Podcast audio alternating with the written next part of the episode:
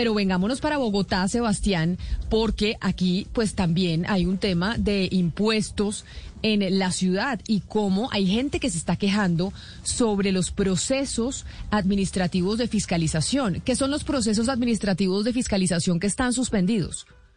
Sí, Camila, pues hoy que hablamos tanto de impuestos con esta reforma tributaria, pues es cierto que eh, los bogotanos pagan bastante en impuestos en valorización recientemente, el impuesto predial eh, que también es alto.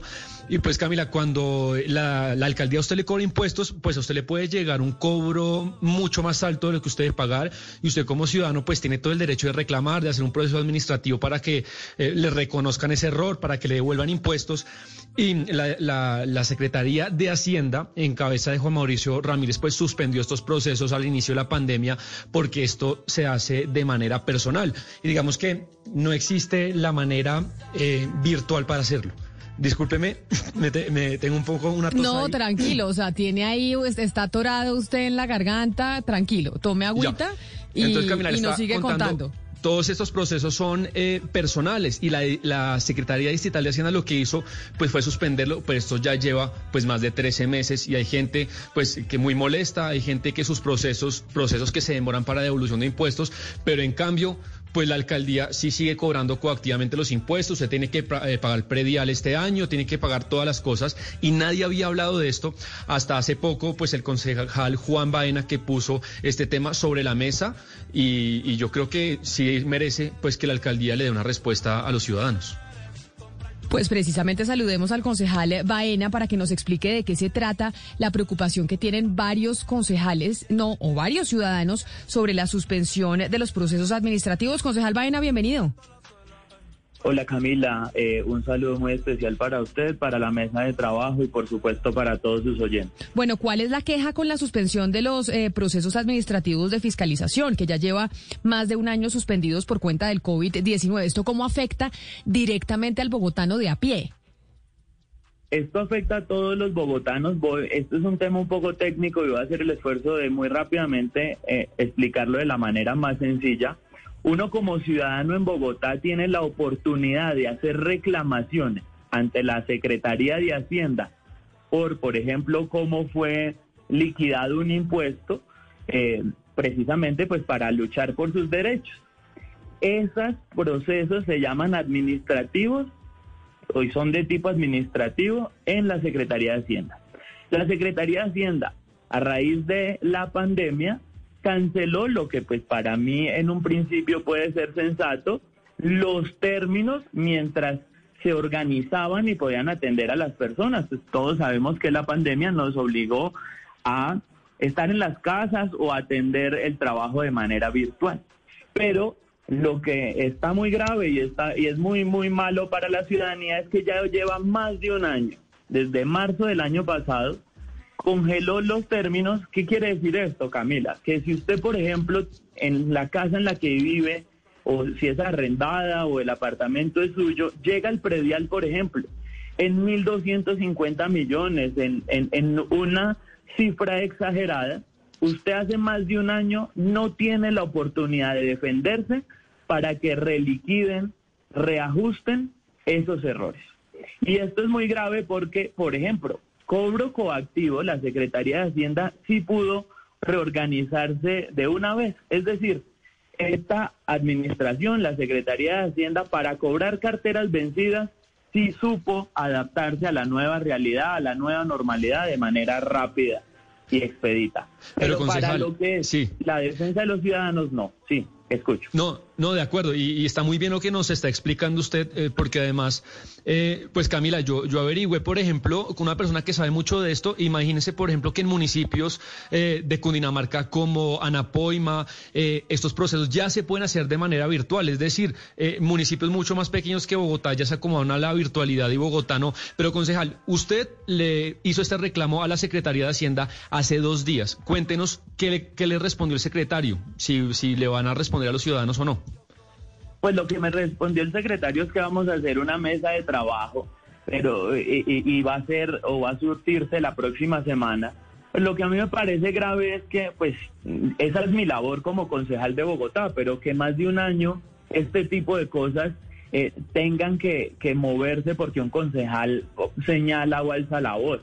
O sea, un año es demasiado tiempo y la incertidumbre y la ineficacia, la ineficiencia administrativa a la que se han sometido los bogotanos, pues es gravísima. Como usted mismo lo dice, hay municipios en todo Colombia en donde este tipo de, de, procedimientos, pues hace rato fue eh, ya adaptado. Y pues Bogotá, que debería ser la que da ejemplo, y además donde se pagan los impuestos más caros, por ejemplo, de prediales de comerciantes, de empresas, pero también de las personas de a pie, pues no ha logrado adaptarse a la que es la nueva normalidad. Bueno, eso de los prediales más altos sí es discutible porque el predial de Medellín es altísimo. Pero yo le quería preguntar eh, cuántos ciudadanos han sido afectados. Pues no todo Bogotá, porque uno no sabe si todo Bogotá tiene ese tipo de reclamaciones. Es decir, ¿ha habido algún canal que reciba esas quejas o cómo sabemos del nivel de esta afectación? ¿O usted tiene reportados casos puntuales? pues si es, eh, eh, si es afectada toda Bogotá, yo le pongo un ejemplo. ¿Qué tal yo cancele? Las oficinas de reclamación de servicios públicos. Pues al margen de que, por ejemplo, usted no tenga una reclamación de servicios públicos, pues la incapacidad de hacer en el eventual caso de que tuviera usted un reclamo, pues le afecta a usted. O sea que sí afecta a todos los bogotanos de manera general, porque es eh, la herramienta, el instrumento que tienen los bogotanos para ejercer sus derechos de defensa. Entonces, ¿cuándo se va a poder reanudar esos procesos? ¿Cuándo ustedes van a tener respuesta? ¿Cuándo los bogotanos van a decir, oiga, ya vamos a poder otra vez, pues tener un proceso para que me digan si yo pagué más impuestos de lo que debía haber pagado y me devuelvan la plata? O por lo menos me dejen una, un abonado de los impuestos que tengo que pagar en el futuro. Pues esa es la pregunta que le pasamos nosotros a la Secretaría de Hacienda, gracias, es, es precisamente esa y la replico. Y eso fue lo que se preguntó, ¿hasta cuándo? Secretario de Hacienda, vamos a poder ejercer nuestros derechos y poder tramitar nuestras reclamaciones ante la Secretaría de Hacienda, porque es que una reclamación ante la Secretaría de Hacienda puede demorar un año, un año y medio. Y si no es favorable, tengo que ir a la jurisdicción, es decir, a un juez, para volver a demandar lo que sería mi derecho. O sea que hay personas de a pie, hay ciudadanos que pueden estar teniendo cobros más altos de los que deberían o los que en realidad eh, se le debería causar, pero se ven abocados a siete años, seis años de un proceso que pues termina siendo tortuoso y que mucha gente realmente no puede pagar. Pues a usted le dijeron algo en la Secretaría de Hacienda sobre esta inquietud que tiene el concejal Sebastián y que tienen muchos pues bogotanos que tienen sus procesos y que dicen, "Oigan, yo pagué más, me cobraron mal, quiero que me devuelvan la plata o por lo menos que eso me abone a mis impuestos de este año." ¿Le respondieron algo de la Secretaría de Hacienda a usted? No, Camila, en plena pandemia llevamos más de un año y no nos han contestado. Insisto, vamos a tener una mesa de trabajo la otra semana para luchar por los derechos de los bogotanos. Sebastián, ¿le respondieron algo? ¿Con nos contactamos nosotros con la Secretaría de Hacienda para encontrar una respuesta?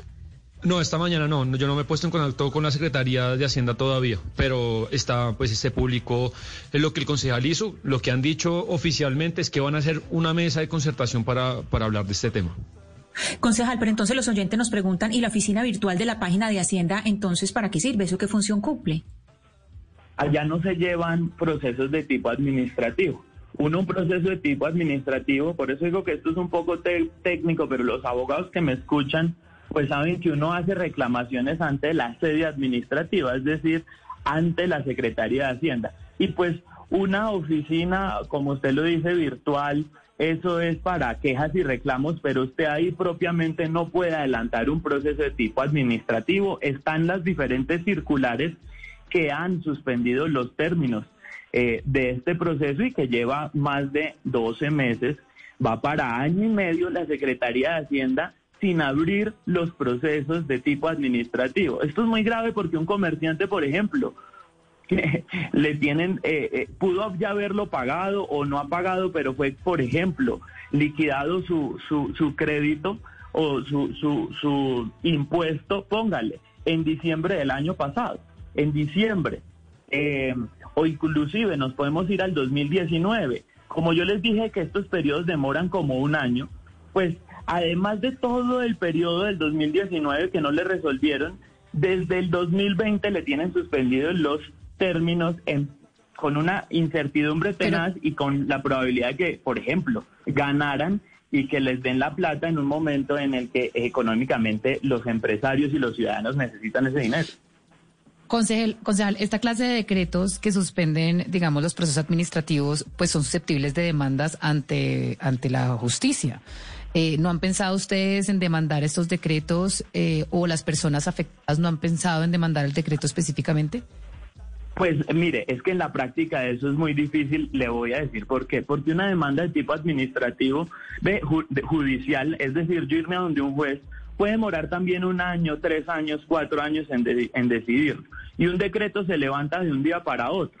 Entonces, pues eh, el desgaste de yo poner y de congestionar el aparato judicial, una demanda para que abran el, el, el, lo que además por ley tienen que abrir, que es ese espacio para que los ciudadanos reclamen sus derechos, pues es un desgaste muy grande que me pueden resolver a mí en tres años, pero que se puede resolver pues una vez tengan la capacidad administrativa de atender las demandas, que debería ser hace rato, eh, con un decreto de un día para otro eh, pues, se resuelve.